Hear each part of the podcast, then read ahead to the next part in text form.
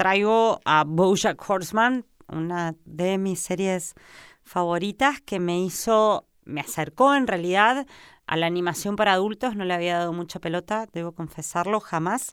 Me costó superar el prejuicio y me parece una de las grandes herederas de Mad Men. Eh, es algo que ya se ha dicho mucho, pero los títulos, eh, la canción, eh, la forma en la que construye justamente la, la introducción, es una evocación directa a los 90 porque, porque la animación es una síntesis de la vida de Bojack, que solía ser eh, algo habitual.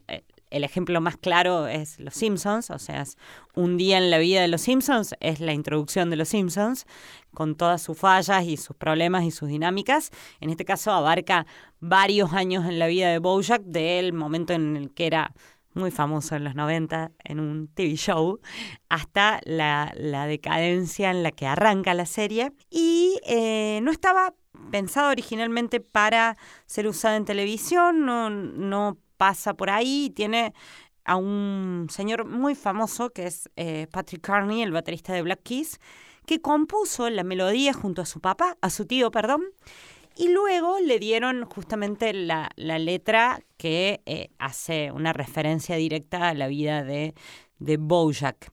Eh, son amigos, o sea, esto es gente del palo, así que no pasa nada, ¿viste? Los creadores de Bojack, los, de Black Keys, eh, está todo, todo entre nosotros, entre nosotros que somos tan cool.